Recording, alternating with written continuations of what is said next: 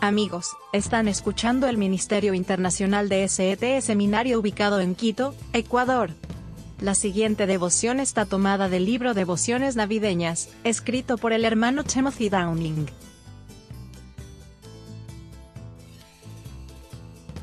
Una promesa más allá de las fronteras. Noemí dijo, mira, tu cuñada está regresando con su pueblo y con su Dios. Sigue a tu cuñada de regreso a casa. Pero Ruta respondió, deja de insistir en que te abandone. Porque donde quiera que vayas, yo iré. Donde quiera que vivas, yo viviré. Tu pueblo se convertirá en mi pueblo, y tu Dios se convertirá en mi Dios. Noemí y Ruth, Ruth 1, 15-16.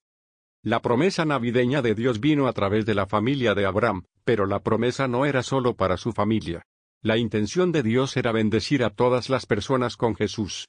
La historia de Ruth muestra el amor que Dios tiene por las personas que están dispuestas a hacerlo su Dios. Ruth nació fuera de la familia elegida de Dios, de hecho, creció entre un pueblo que era enemigo del pueblo de Dios. Pero ella no siguió siendo un enemigo.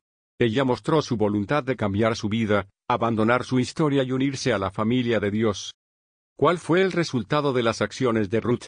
Tanto el nombre de Raab, de la devoción de ayer, como el de Ruth están escritos en las palabras iniciales del Evangelio de Mateo. Ambos son parte del árbol genealógico de Jesús.